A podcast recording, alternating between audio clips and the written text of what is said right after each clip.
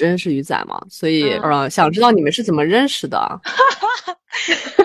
我跟鱼仔是因为我当时在网易实习，我们俩在奶茶拼单群里面加的 cos，就是一个很离奇的事情。但是我很欣赏鱼仔，因为我觉得他是一个特别有生活热情的人。然后我的话呢，我是在那个一个校招群里，然后鱼仔是群主，对，就是他真的很牛，而且我真的就就是这个群 Y Y D S，我真的找到了工作。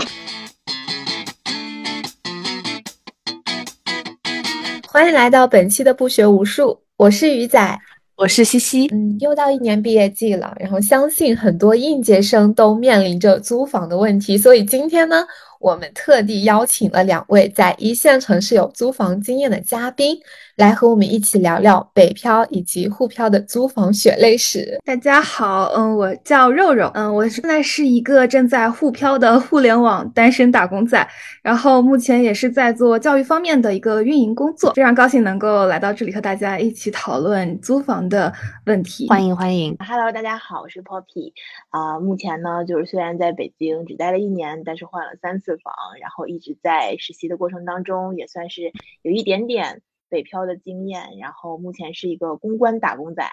然后很开心能跟大家一起讨论关于租房的各种血泪史吧。嗯，超开心能跟大家一。嗯，其实本来今天晚上还想邀请我的同事，因为他现在也是最近奔波在看房的路上嘛。嗯，但是他今天晚上依然还在看房，所以就向我转达了一些内心的声音吧。嗯，因为可能是临近毕业季了，所以就是他说六七月的房源非常非常少，就就基本上就找不着。然后还有就是中介费很贵，因为我也记得去年我刚毕业那会儿，然后要押一付三嘛，就一下子要交四个月的钱。嗯，我不知道大家对于就是在租房的时候会有什么样的那心情呢？能不能聊一下？啊，我其实觉得确实，第一个就是北京的房子的这个价格。着实是令人非常的难受，就是像你刚刚说的，可能我们租房的这个钱，甚至比有一些在二三线城市或者更小的城市里面的还的那个月供还要更多，就会非常难受。而且租房这种感觉，就像是每每一分钱掏出去之后，就是换来了一个使用权，非常漂泊吧？可能那种感觉，就是今天如果这个钱交不到，然后明天就。流落街头的感觉，真非常的难受。特别是对于这种刚刚毕业的学生来说，他们并没有那么多的积蓄，确实是很难受。我非常能够理解。嗯，我有点好奇，因为我是应该是我大四的时候，也就是二零一七年、二零一六年吧，在北京租过房。你刚刚说现在就是费用很很贵嘛？嗯，那个时候。我当时是在朝阳区金台路附近，嗯嗯租房，然后是一个老房子的一个主卧，当时是三千六，就是自如租的，嗯，然后我就有点好奇，现在大概是个什么样的价格？不是不一定是一定是这里，就是你租的，因为我其实恰好我是在东城区这个附近，也算在王府井这附近，也算是比较繁华的区域了。然后我这个房子合租的话，现在目前，嗯，我这房子现在是十一平，然后其实也可以想象是一个很小的，就是一个次卧的空间，大概是一个三千三千三百块一个月这样。居然比我的要贵，我现在突然很感谢公司，真的就是我现在一个人住六十平，然后它有阳台跟厨房这种。就配套很很完完善嘛，但是它三千二，所以说可能是因为这边太偏僻了。我如果去东城区或者西城区那边，可能就住不到这么好的房子。为什么我的房子最贵，而且是四年前？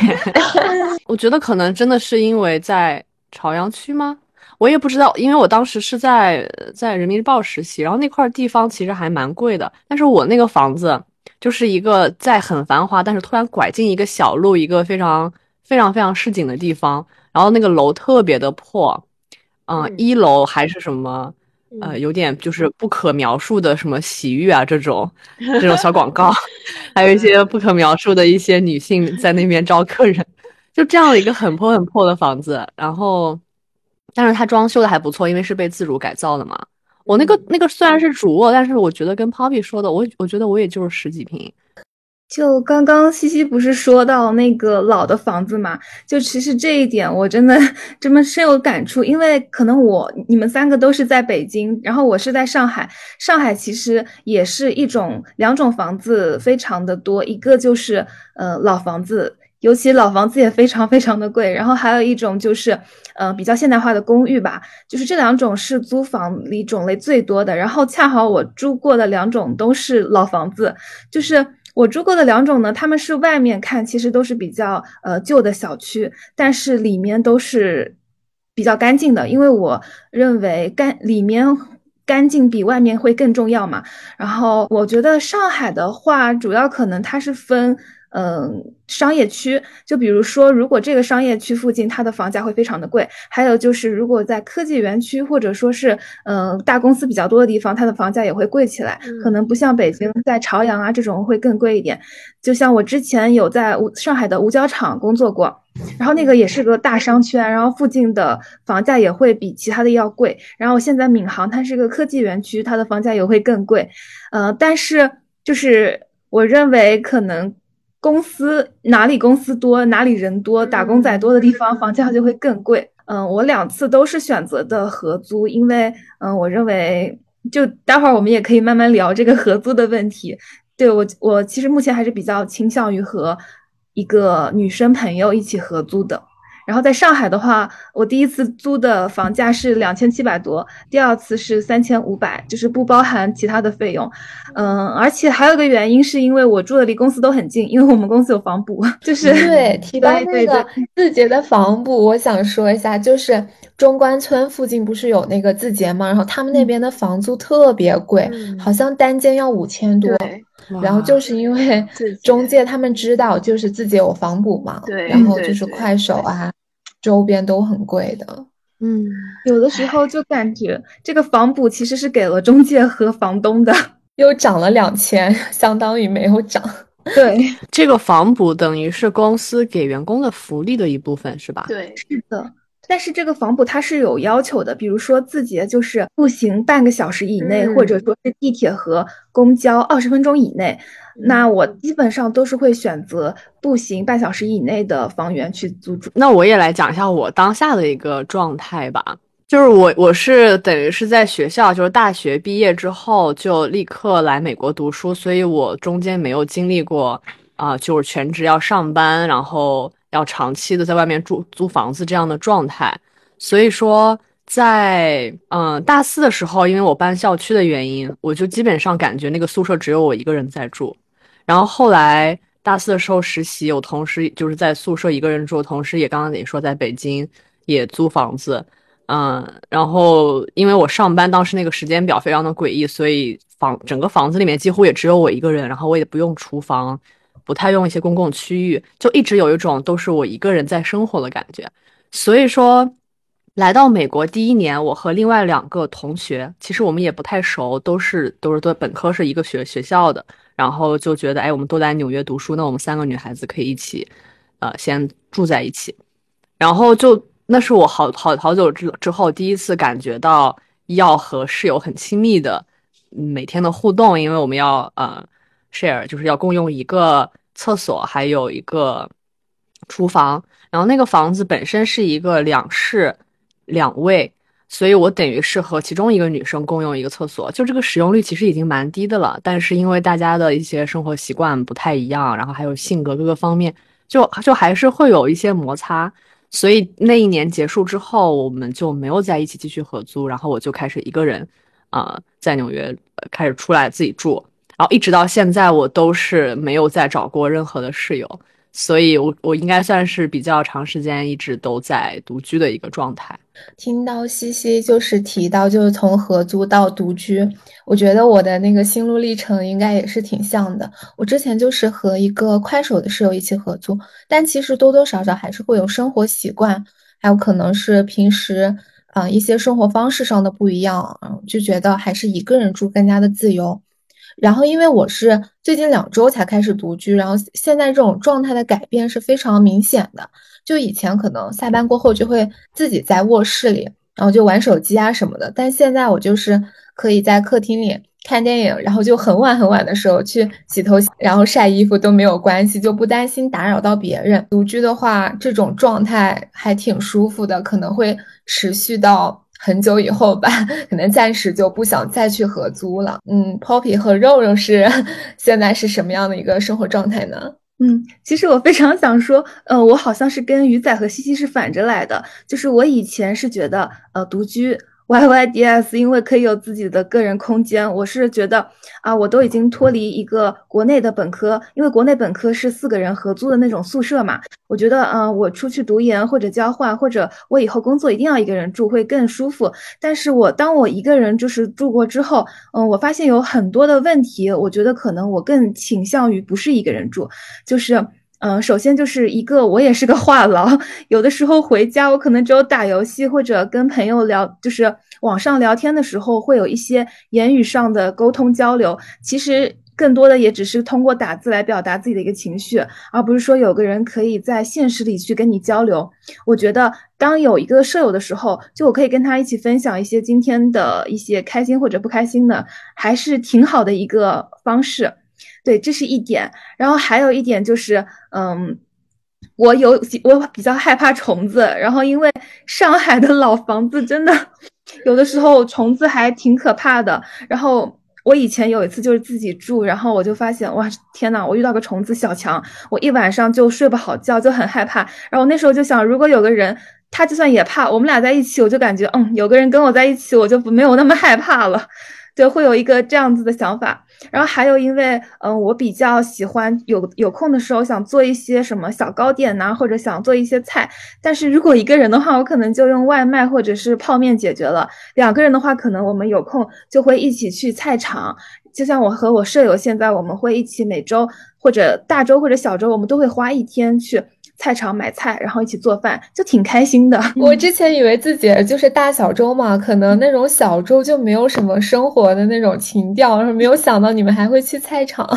还挺好的。小周我们就不会去太多别的地方玩，然后就会说今天就在家里烧个饭，然后有空我们可能会看个电影，然后也不用化妆那种，就每天很舒服的。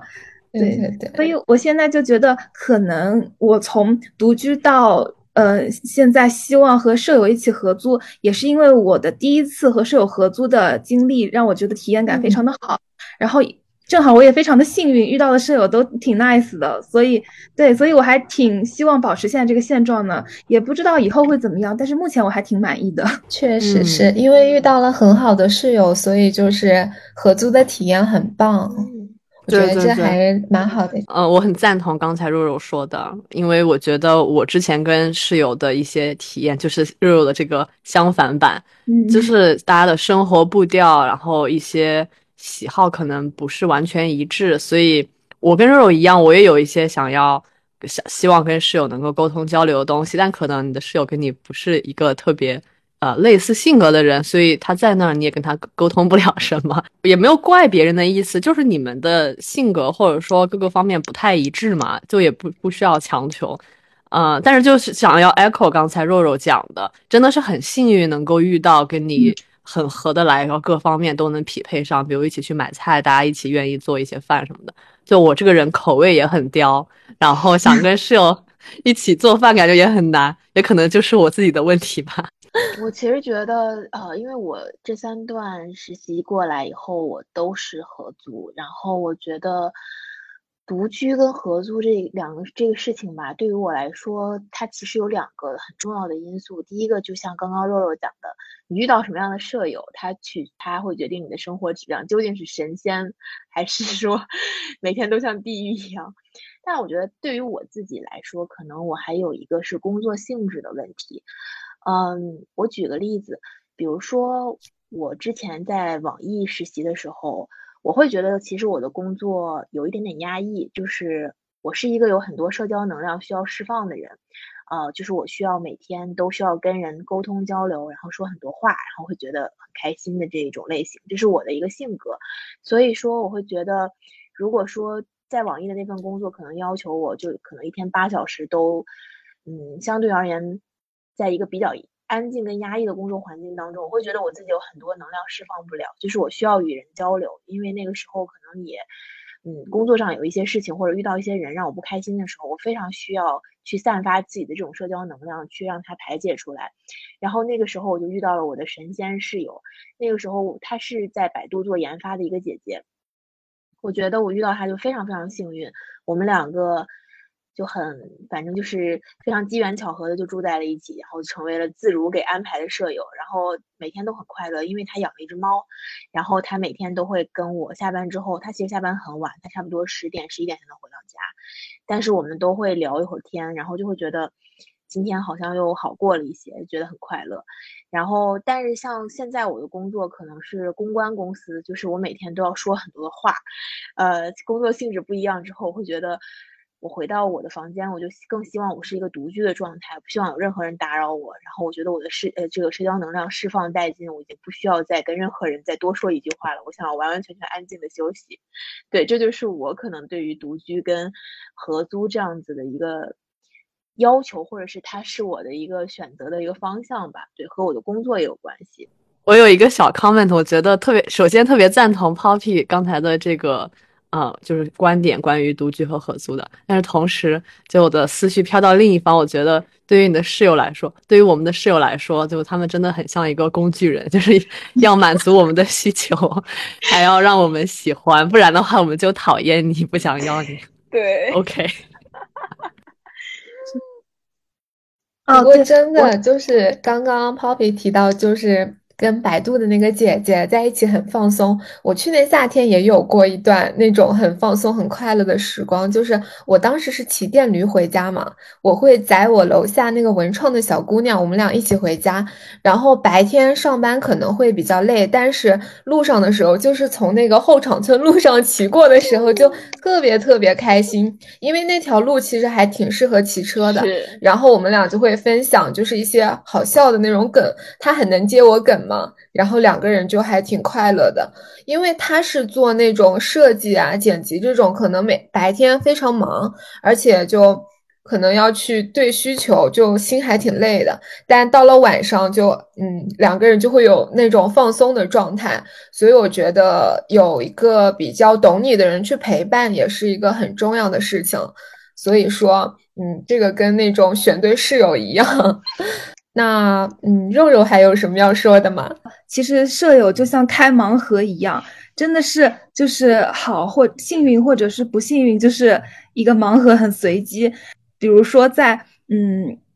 修东西，然后扔垃圾方面，因为我和我舍友就是我们两个人会提前就说好，然后我们俩就很自觉。为什么我会特别想补充呢？因为我俩刚刚在上线前还说了一句，我说。明天我下班直接要溜回家，然后我今天就把一半的垃圾给倒了，然后剩下来我拿不动的，我室友说他明天回家，他明天倒。我真的觉得就非常的好，因为我们两个人每人在为这个房子呃负的责任，大家都是均匀的，就是平等的。你会觉得不是你一个人在付出，也不是只有别人在付出，就真的我觉得这样子非常的 OK。但是能遇到一个就是愿意跟你这么做的人，真的很不容易。就是你们是之前协商好了，然后这样的话就住在一起，还是比较的有规律的。我和我室友可能两个人都有一点拖延症吧，所以就也没有说安排这个事情，就全凭 全凭自觉。嗯。我可以提供另外一个范本，就是我们也协商好了，但是大家没有那么自觉，就不会按照那个去做。因为我其实也有过，就是那种和很多人合租的经历。我一九年在北京实习三个月的时候，然后是住在西直门那边，西直门那边就特别贵，然后他们还会有那种小隔间，反正房间就特别小，而且早上就是想去上班的时候，可能厕所还有别人，所以就很尴尬。想问问大家，对于合租的这种优点和缺点，有没有什么深刻的那种感受，或者是一些小故事可以跟大家分享一下？嗯，从肉肉先来吧。好，嗯，其实我是认为和合租的话，主要是分为两种，一个是和认识的人住，还有一个是和不认识的人住，因为我都体验过。嗯，我是绝对不会再和不认识的人一起住的。其实，在这种比如说某如这种软件上的话，其实他很多，我发现大多数都是男生。然后，你男生的话，其实共用卫生间是真的很不方便的，而且有的时候也是我以前在网易实习过实习的时候，有一次我回到家，然后就是我隔壁的男舍友，他正好穿着三角裤开门，然后我俩都非常的尴尬，然后他马上把门关上了，我也。低着头又走了进去，这个真的是个非常尴尬的事情，因为他可能不知道你的舍友什么时候会开门回家，所以他觉得应该没有问题，但是事实上就尴尬就在这么一瞬间。然后还有就是有的时候有些合租的舍友，他们其实不是一个人住，是一对情侣住，然后有的情侣就真的我不知道为什么他每天都要吵，然后吵的呢又让舍友全都能够听得到，非常的尴尬，所以我就觉得很就是很很。不舒服吧住的，而且我以前还发生过一件事情，就是，呃，当时我住的那个合租的地方呢，他有一对情侣，他们住的地方是离卫生间有点近的。然后有一天我加班，我十一点多才到家，我就正常的用那种水龙头的声音去开水龙头，结果他们，我以为他们没有睡着，因为感觉他们平常睡得也挺晚的。然后那天那个男的情情侣中的那个男生突然开门，有点凶的来了一句。都几点了还在那儿吵，然后我整个人一天的心情本来回家就很累了，然后听到他这样一说，呃，我也不是个那种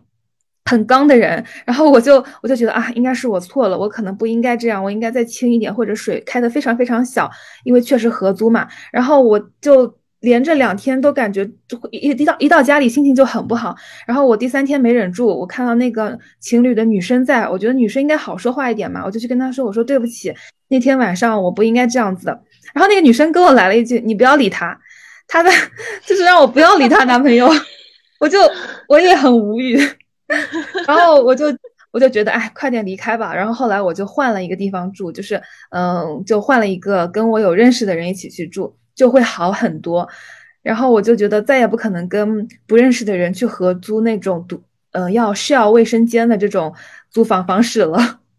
对，这个是我觉得我印象非常深刻的，让我有阴影的一一一个经历。我觉得我之前在北京在朝阳区呃合租的时候的那个经历，跟肉肉刚才那个好像啊。我们也是只有一个小卫生间，然后我的邻居隔壁那个房间也是一对。情侣，然后，但是他们没有说对，呃，就是对我很坏、凶我之类的。但是有一个很常见的问题就是，啊，我经常回来，然后想要去用洗手间，比如想上厕所，然后永远有人，我就没没有办法去用，就会很急。然后好多次这个情况，觉得好痛苦。现在想都好难想象，就是就只有三个人在用 I don't know。然后另一个很有趣的就是，因为他们。呃，当时我看就觉得年纪可能也不是特别小，所以要到一个结婚的年龄，然后就会为这个事情会有一些呃争论，然后甚至有一次还有感觉七大姑八大姨也突然来到了我们这个极小的空间，然后在讨论这件事情，就就很神奇。确实，真的和不认识的人合租，好像体验都不太好。就是关于合租的一个缺点。也是我这边观察到的一个我朋友发生的事情，因为今年美国疫情不是一直很严重，然后很多的中国留学生在这边就很痛苦嘛，嗯，可能上课也不那么不能去上，然后回国也很麻烦，然后很多的学生但凡能够抢到一张回国机票，可能就光速回去了，然后就把呃其他的室友，嗯。怎么说呢？就是你一旦回去，就会面临那你的房子合约还没到期，你怎么办这个问题。我当时我的朋友他出现的问题就是他的室友回去回国，然后他就不再想要交房租了。但是呢，你这个合约其实还没到期，然后他如果不交的话，他的室友就要帮着交。然后他室友也觉得，那我们为什么要帮着交？嗯，每个月房租也很贵。然后这件事情就两边谈不拢，然后呃大楼的那个 manager 也出出面去帮忙谈，也谈不拢，然后后来就撕逼，然后就发朋友圈，然后发在各种群里面去控诉彼此，就闹得特别特别难看。然后两边就好像都有冤屈要说，嗯，就是回国那边就说，那我都没有在住啦，我我也很可怜，凭什么我还要交？这边说，那你合同写好了，你当然要交。Anyway，我当时就觉得这一类事情还。虽然疫情是一个很突发的状况，但是找室友的时候，我觉得这也是一个基本的人品吧。嗯，虽然确实很难，因为疫情这个原因，但是如果你答应了，然后大家一起去承担这份合同，去承担这个房子，你的室友也真的没有义务去为你的决定去买单。嗯，对，所以这个故事还还挺心酸的。我后来我们那个朋友他就自己交了，实在是没有办法，不然的话大楼可能要告他。那我也分享一个我这边就是奇葩舍友的故事吧。呃，看到大家刚刚都觉得是好像是这种情侣合租或者是这种公共用卫生间的不方便，我来分享一个我遇过的比较神奇的舍友。她之前就我也是在朝阳区合租的时候，然后这个姐姐呢是一个，她就住在我隔壁的房间，我是主卧，她是次卧。当时另外呃两个房间的人呢都有。若有若无的，好像有加过我微信，提醒过我，让我跟他保持距离。那个时候我才刚刚就是住进那个房子，可能差不多一个月不到吧。后来在第二个月的某一天，这个姐姐，因为她一直在我跟我表现出一种比较热，就是热情，然后又会帮你，比如说偶尔帮你拿个外卖、快递啊等等这种，就我觉得她人还不错的时候，她某一天就突然间走进我的房间，然后。那个时候他在我的房间大概坐了可能两三个小时，就是很就是已经超出了一个让我觉得合理的时间范围，而且但是而且就是他完全没有要离开的意思。后来他就一直在跟我聊天，然后最后我知道哦，原来他是一个销售，他是卖保险的。然后这件事情就。到最后的时候才聊到这个话题，他其实一直在套我的家庭是什么样子的家庭背景啊，然后父母是做什么样子的工作啊，所以他其实是把这个生意算盘打在舍友身上。这种事情也是我初入社会感觉到，哦，原来我还以为他挺好的，没想到他其实是个卖保险的。对，好可怕呀，这种情况。对，我觉得这个。怎么说呢？就也想到我，我就是 Poppy 的这个故事，也让我，呃，就是想到我想要去表达的关于室友这个东西。我觉得室友其实真的是亲密关系的一种，嗯，尤其是如果你要去，呃，共享一些区域，比如说厨房或者洗手间或者客厅，然后亲密关系本来就是一个很复杂的东西，然后如果这里面还涉及到利益。或者说他想赚你的钱，或者谋你的财，什么？这个真的太可太太可怕了啊！然后也也正是因为亲密关系，所以说才有我们这些一直讲的，就是优点缺点嘛。嗯，就哪怕你都不说室友，就是情侣，你的伴侣，嗯，住在一起同居也是类似的话题，就是你们的生活习惯、你们的性格，嗯。大家的节奏就也是刚刚，比如 Poppy 说的，你现在的工作状态变成了这样子，你的生活节奏也变了，那你是不是就要要求你的室友或者你的伴侣跟你共同分享这个空间的人，他也要能够合得上你的步伐，合得上你的节奏？真的，真的是蛮难的。我觉得也许需要出一门课程，让大家去学习一下如何和别人同同住，就是情侣也好，那个室友也好，我自己也会经常反思。就是你会发现，有的人他本身就是一个特别随和的人，嗯，他跟谁住好像都挺好的，大家也都喜欢跟他在一起。然后有的人就可能性格比较挑剔，不是说他不好啊，但是在跟他距离很近之后，就会感受到他的刺，嗯，然后你可能他跟谁住可能都不太 OK。我有的时候都会觉得我自己是不是有有一点这样子。就是我，我觉得普通的朋友或者比较熟的朋友，我们会觉得我是一个特别特别随和的人。但是那个距离一旦近到一定的程度，就会发现我身上其实很多刺。然后，嗯，所以说跟别人，我真的没有遇到特别特别让我觉得很神仙的室友。当然我经历也不够多，嗯，所以说就自己也要稍微反思一下，可能跟就是性格上，可能我处女座嘛，就 比较完美主义。比较的有一丢丢挑剔，我对自己也很挑剔，可能对别人也有一点。但我现在已经好很多啦。但是我觉得这个适用于可能是所有人的一个一个小思考吧。嗯，那聊完了合租，我们再来聊聊独居吧。独居其实也有很多的优缺点，因为我现在就觉得，嗯，可能还还和独居保持在一个蜜月期吧，所以就。就是仿佛没有缺点，但其实像西西就是经一经常独居的，应该是，呃，会发现有一些缺点吧？要不西西先来说一下。好，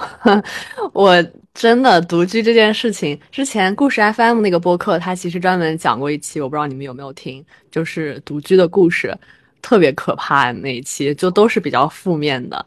嗯，对。然后回到我自己的经历的话，嗯，独居的优点，我觉得其实大家前面我们也聊到过，然后大部分人也都知道，真的是真的是蛮爽的。然后缺点的话，我就举两个小的。呃，小的我的故事，一个是去年回国的时候，嗯，就是疫情之前我回国，当时就是机票就是飞机已经临近了，我必须要立刻就是就是开车去机场了，然后钥匙怎么都找不到，嗯，我只有这一把钥匙，然后找了很久，觉得不行，我一定要，嗯，就我再不走的话，飞机就要误了，所以就要接受自己这个回来就没没有钥匙进不了门的这个现状，而且。当时我已经买了返返程的机票嘛，返程回到家都快十一点十二点，也不太方便去找物业帮我开门什么的，就那一瞬间觉得太绝望了。这么小的一个事情，如果我有室友，就根本就不是事儿。所以当时就是其实就是独居的时候，很小的一件事情，有的时候就可以把你击垮。有的时候我自己要穿一个衣服，那个后面就需要有人帮一把手，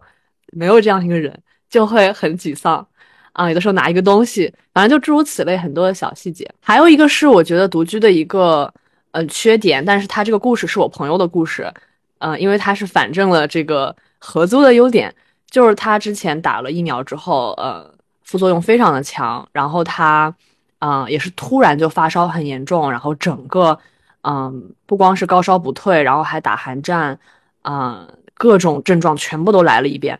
然后他自己都没有意识到，他整个人已经。就非常非常虚弱，都没办法去，呃，就是呼救。然后他的室友发现了他，然后就一直照顾他。嗯，我听到当时听到他这个故事，我自己还蛮有感触的，因为当时我也快要打疫苗，我就觉得如果是我一个人，我出现这种情况，可能都没有人知道我怎么了，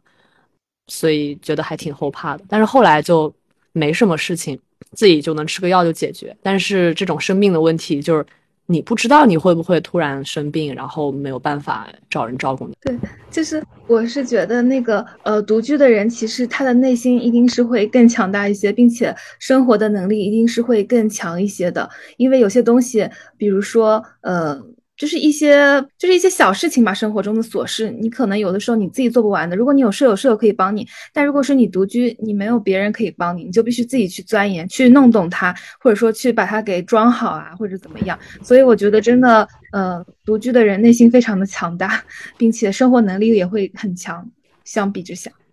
是的，是的，超级赞同。我觉得我独居之后。你就自己要给自己一个暗示，就是我必须要飞速在生活上有成长，这样我才能够一个人面对所有的事情。嗯，那种依赖感会快速减少。那聊完了这些优缺点，大家应该也有自己一个非常想要的一个居住状态。嗯，大家的理想的居住状态是什么样子的呢？嗯，要不肉肉来聊聊？对，分两种，一种一种理想的就是和一个合得来的朋友一起合租，然后还有一种呢。不知道什么时候可以实现，也许很远，应该很远。就是比如说，可以和男朋友一起合租。嗯，我觉得首先合租的话，是因为一一定上的可以省一些生活费用，然后还有就是之前我也有聊过的一些各个优点。嗯，所以我的前提是跟男朋友或者说是可以和合得来的朋友合租。然后呢，我希望就是我们可以一起，比如说有个小客厅，然后有一个投影仪，然后我们休息的时候大家可以一起做个饭，然后有空就一起可以看个电影。然后同时，我认为我们可以一起玩的时候也要有各自的私人空间，不是说，嗯，好像我们住一起就一定要有。讲不完的话，我有我自己的时间去做自己的事情，我的室友也有自己的时间去做自己的事情，并且我们在呃，就是一些生活的起居啊，或者是呃生活费的方面，都会有一个很好的互通性，或者说是大家都可以负起均匀的责任。这样对，这是我觉得这样就很 OK，这是我的理想生活中。嗯，我相信你会很快找到男朋友的，毕竟我们在哲学交流群。也是，为什么在哲学交流群就可以找到男朋友？就是我我们最近很搞笑，就是为了脱单，然后就 拉了个群。说啊要，然后就互相 push 对方，然后说一定要快点找男朋友，就这种。下一次也可以聊一下，就是关于占卜、关于脱单，还有关于骂男人，类似的。这个群的名字其实本来是叫恋爱哲学群，但是有的时候怕工作的时候突然跳出来很尴尬，就把恋爱给舍去了。上一次好像就是肉肉突然投屏，对吧？然后领导就可能看见了，但是大家都装作没看见。然后我的同事小姐姐她就是朝我笑了一下，就很尴尬。好难啊！想要脱单还要藏着遮着，是吧？嗯，那 Poppy 理想的居住状态是什么呢？嗯，其实我觉得刚刚就是西西提到了一个亲密关系这个事情，我觉得对于我来说，一个最好的居住状态。也是能够有自己的空间，就是我们可以很亲近，但是我们要保有自己，呃，自己和自己之间的这种关系要保有独处的空间。就是，所以我特别觉得，如果未来就是说我也不知道什么时候能有的男朋友出现了的话，然后我还会很希望能跟他一起合租，但是我会希望我们能够拥有两个卧室。就是我觉得这是一个对彼此空间的一种尊重，然后同时也是，嗯，我们生活在一个屋檐之下，但是又能保有彼此的一点点空间，我觉得这是最好的一个选择。就是这也是可能每个人都要面对的一个课题吧，毕竟亲密关系是一个非常大的话题。嗯嗯，我想接着刚才 Poppy 说的那个理想状态，我觉得我跟 Poppy 还蛮。蛮相似的。之前看到一个一个文章，也是应该是欧洲的一对夫妻，然后超出了钱的问题，他们在一个非常大的一个房子，然后女女生，呃，就是一方在房子的这一头，一方在房子的那一头，他们的自己各自工作，然后还有卧室什么的，然后越往中间就会有一些共同的一些空间，比如说客厅。啊，然后有一个大的卧室在中间，就两人都想看到彼此的时候，就会到中间来，然后大家一起啊，可能共度一些夜晚，然后不想要的时候就各自回去。但是那个那个新闻它是有点啊，B E，就是后来他们那个房子就越来越大，越来越大，然后两两个人就越来越远，越来越远。对，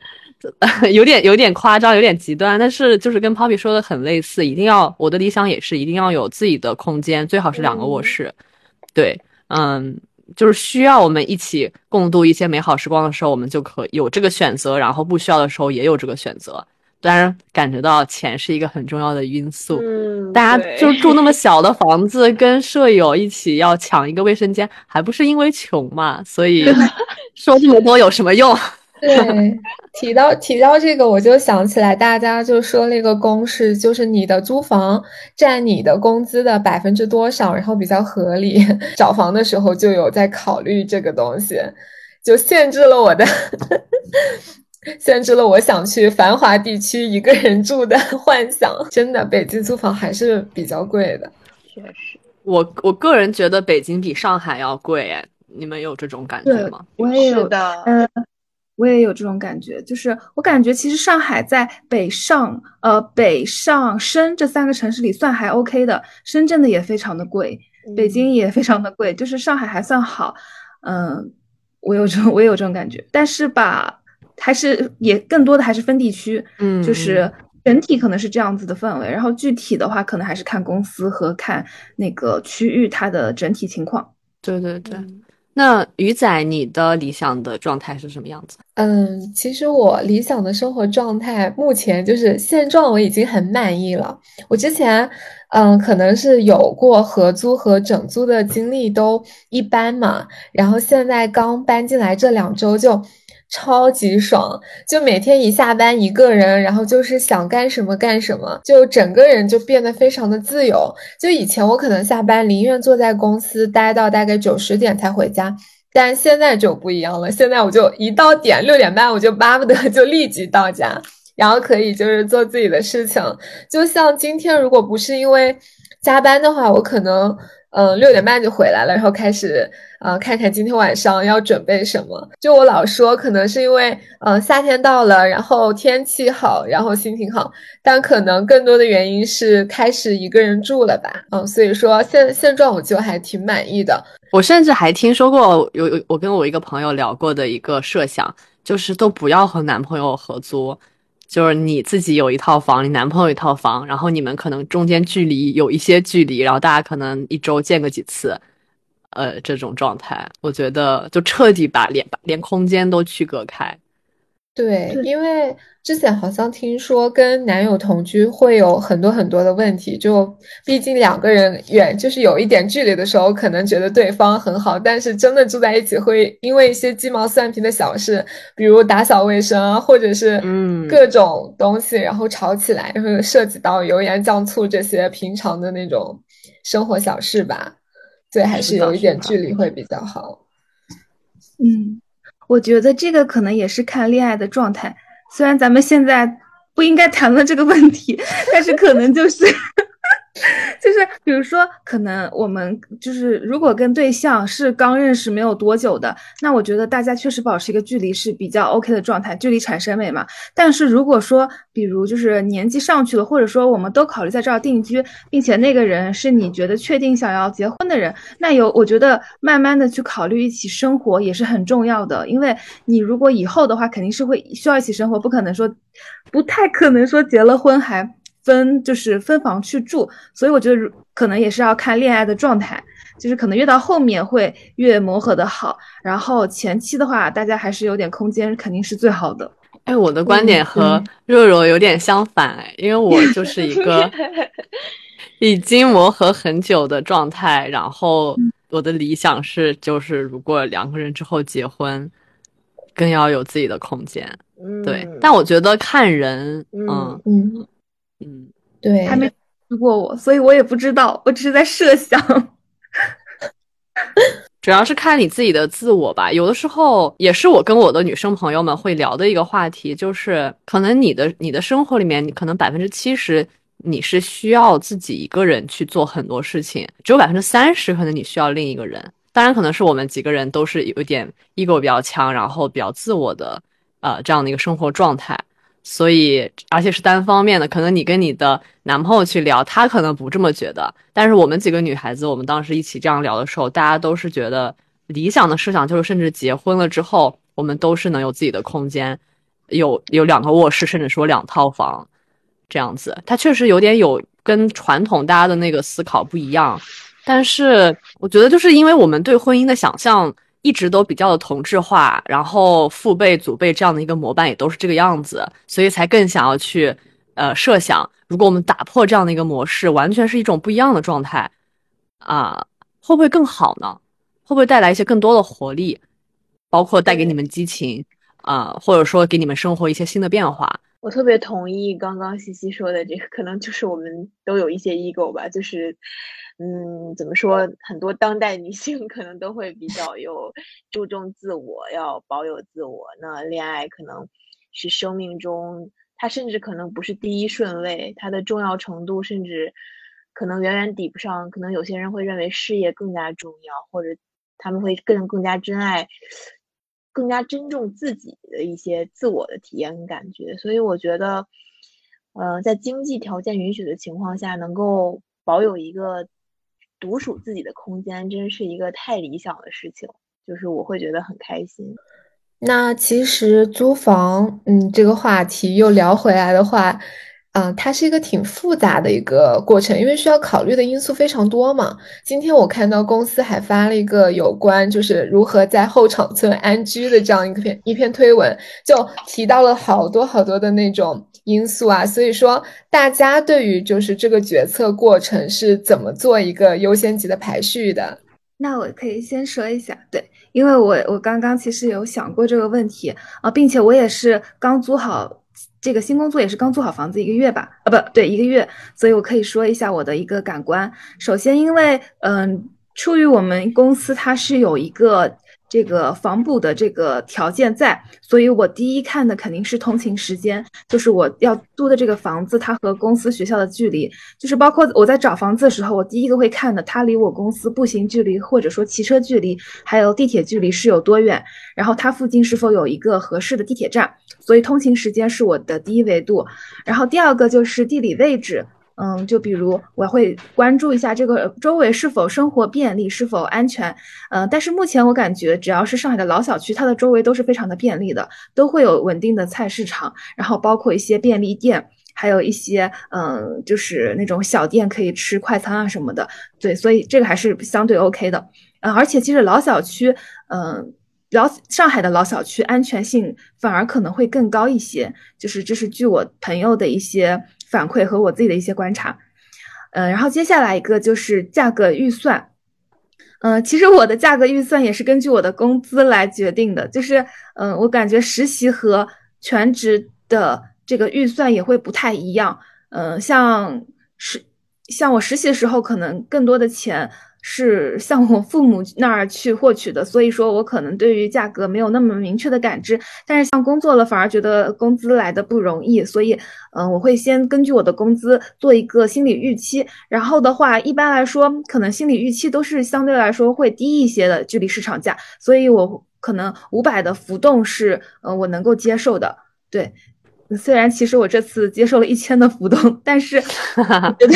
但是没有办法，实在是就是我。租房的那个时间段真的非常的火爆，所以能有房子已经很不错了，我就觉得还 OK 能接受，反正也不是一直住这儿嘛，以后可以再考虑。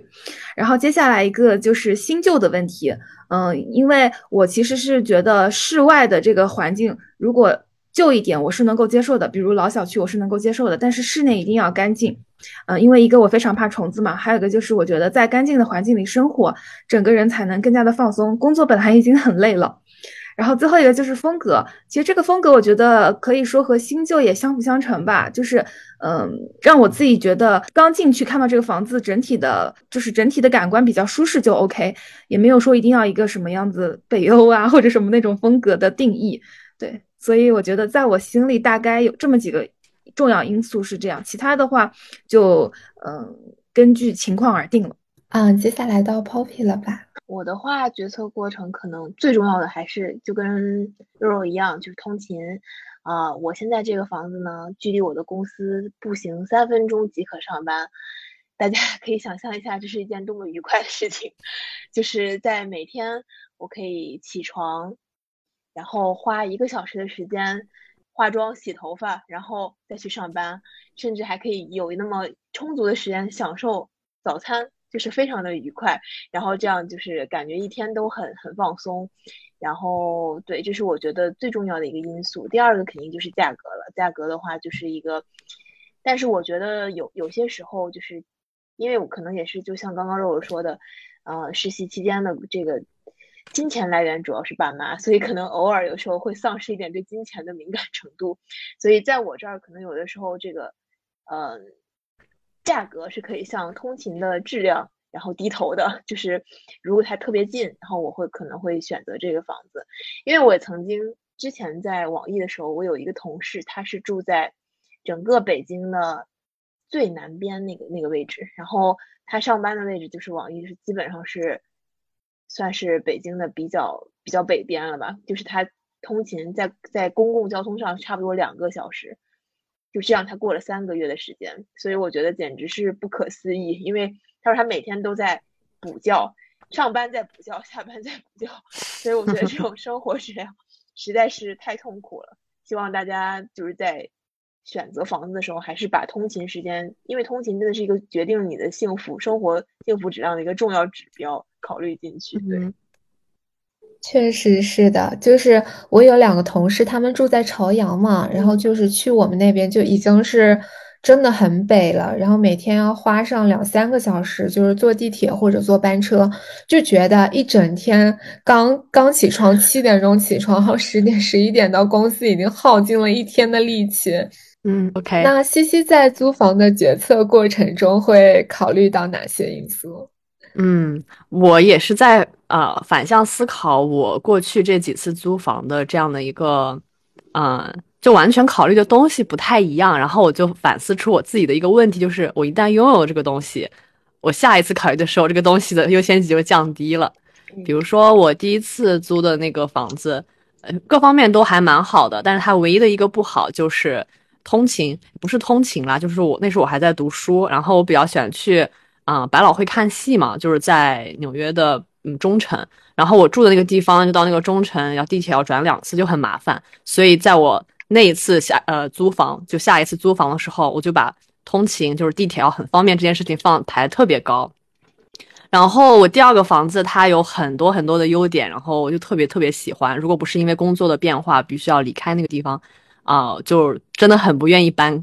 然后，但但是那个房子它的很多优点，就比如说，就是一个类似于那种豪华公寓，然后健身房啊，呃，大楼啊，那种管理员什么都很完善。我就觉得啊，就这样吧，呃，这个东西已经拥有了，有了也就那样。然后在我现在租这个房子的时候，我就觉得。这些所谓很豪华的 amenity，就这些大楼的设施就没那么重要了。然后最重要的就是我上班要近，因为我当时刚搬到这边，我还没有车，嗯，就是要走路上走路上班这样的距离，所以我就把通勤放在了最优先级，每天可以走路上班，很爽。然后现在我又想要换房子，就觉得通勤不重要了，因为我我有车的话，我就可以开车上班，所以这个时间不重要。然后我现在开始回，啊，又开始想念之前那种。有点类似于豪华公寓里面，比如说有有游泳池、有健身房，什么都有。然后那个二十四小时的 doorman 能够帮你各种各种，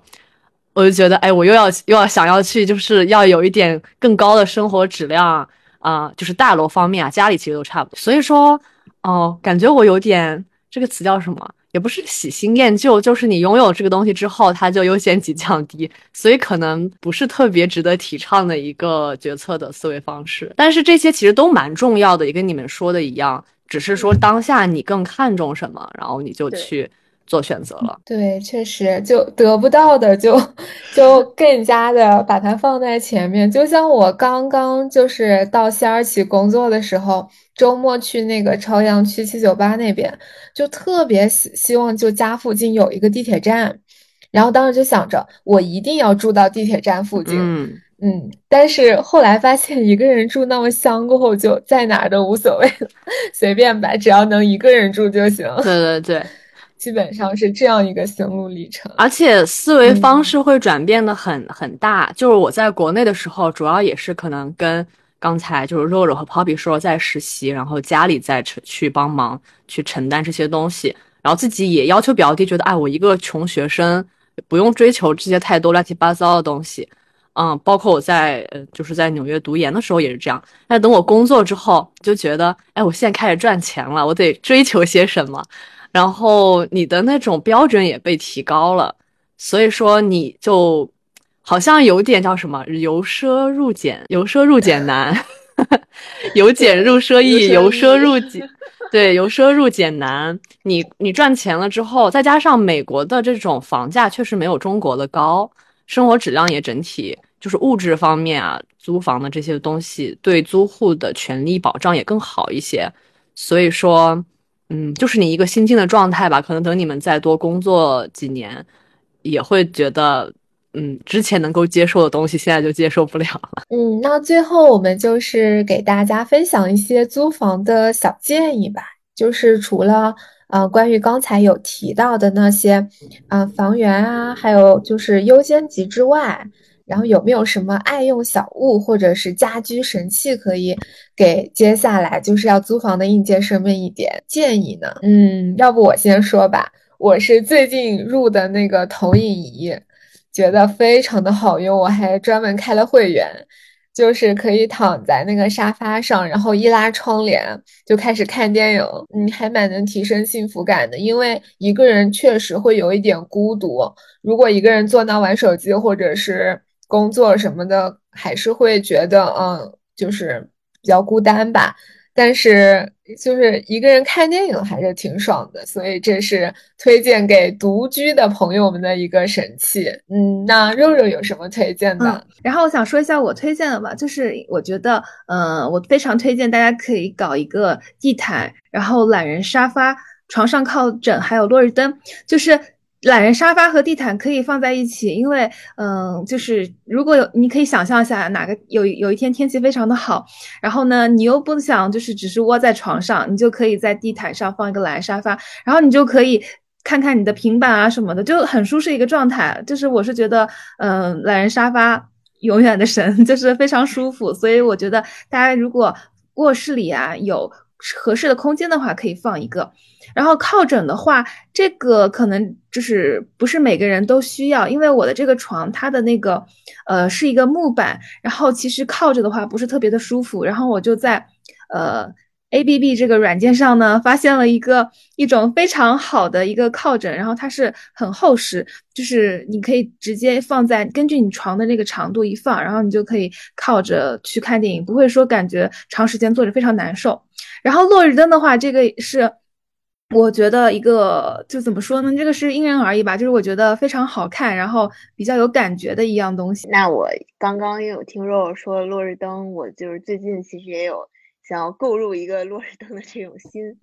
呃，因为我其实也是就是刚刚肉已经提到了很多可以提高生活本身舒适感的，那我就说一点，接着落日灯这个氛围感的方向说一点。我一定要说一个，呃，就是香薰，就是可能因为我本身是一个非常注重味道的人，我相信很多女生可能对味道也很敏感，所以就是说，当你用一个，当你用到一个你喜欢的这种，呃，香薰，比如说它可能是一个无火的香氛，或者是它是一个类似于香氛蜡烛这种东西，一个熟悉的味道可以让你非常有安全感，就是在这个地方，当你一推门进去的时候，你会意识到这是你自己的家。就是那种感觉是非常放松又舒适的，所以我觉得，如果就是想要在家里面增添一些氛围感，或者是给自己一个良好的体验，那一个你很喜欢的味道是必不可少的，所以强烈安利给大家。对，嗯，那西西呢？哦，西西好像家里还有一只猫。对，这就是我想要分享的好物，那就是宠物。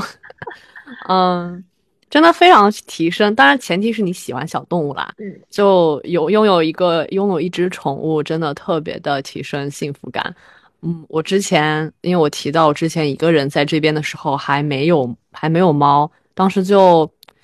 孤独感加倍，然后就会特别特别特别想要宠物，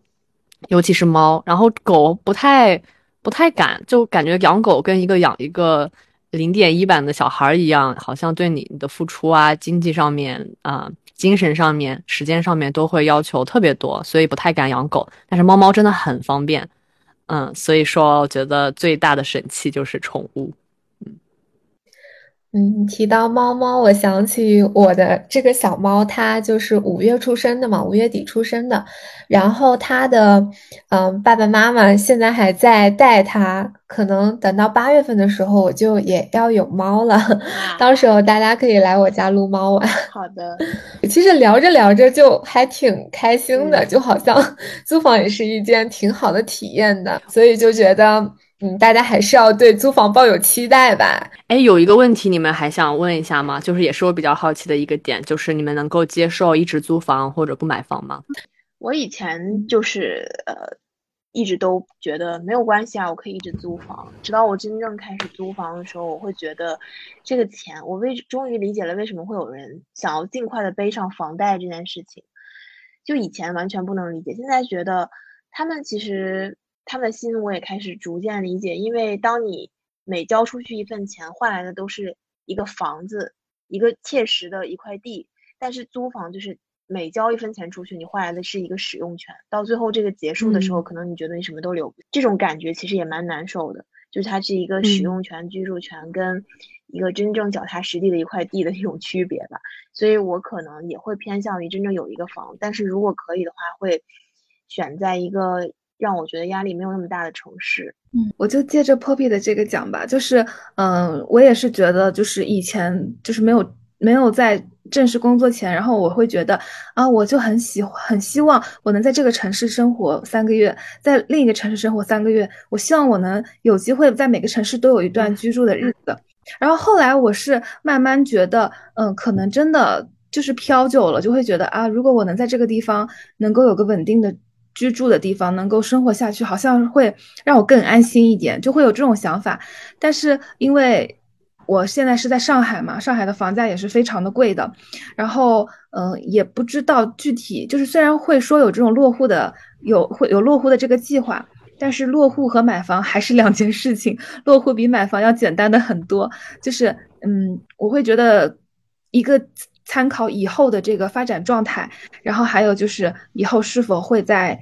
就是这个地方确实确定一起定居下来，然后再决定要不要在这儿买房。在这之前，我觉得我应该都会考虑租房，对我会做一个慎重的选择再去买房。觉得我跟你们之前想的也差不多吧。嗯，就这个话题，就之所以它那么，就这个决策之所以它这么的让人痛苦，就是因为北上中国的一些一线城市为例，就是因为房价实在太高了。基本上你一旦做了这个决定，你就像一辈子被绑死在这儿一样，所以才会让人这么的难受。那如果房价没有这么离谱，可能。你买了就买喽，然后之后大不了卖掉，或者说可能这个也没有贵到你可能还能再能承担在其他地方另一套房子，那这个决策就没有这种就一辈子压死你的这种感觉。所以，我我应该会，就我个人来说的话，在美国买房子，啊，跟中国比就非常非常简单，没有那么简单，但因为中国实在是太难，地狱般的模式，就是这几个北上什么的。所以相比而言，在美国就感觉很 easy，嗯，如果你不是非要执着于就是在什么纽约上东区那种最豪华的地方买的话，其他任何地方，你要是还不那么挑剔，你要去比如说德州啊这种相对偏一点的，嗯，这种 suburb 这种地方，就在你在北京买一个，呃，一个啊两室两厅的钱，可以在这边买大别墅，所以说，嗯。就也有的时候可能也不用非要把自己那么的局限在一个地方吧。你看，Poppy 也有将来出去的一个留学的打算，就也许，而且我们未来还长嘛。嗯，一直想着买房这件事情，真的很容易把人压垮。我偶尔也会回想到，如果我将来要再回去，然后房子怎么办？房子怎么办？就哦，好累。嗯，对，嗯，那今天其实大家聊的也比较开心。这一期的不学无术就先到这里了，希望大家记得订阅，拜拜，拜拜。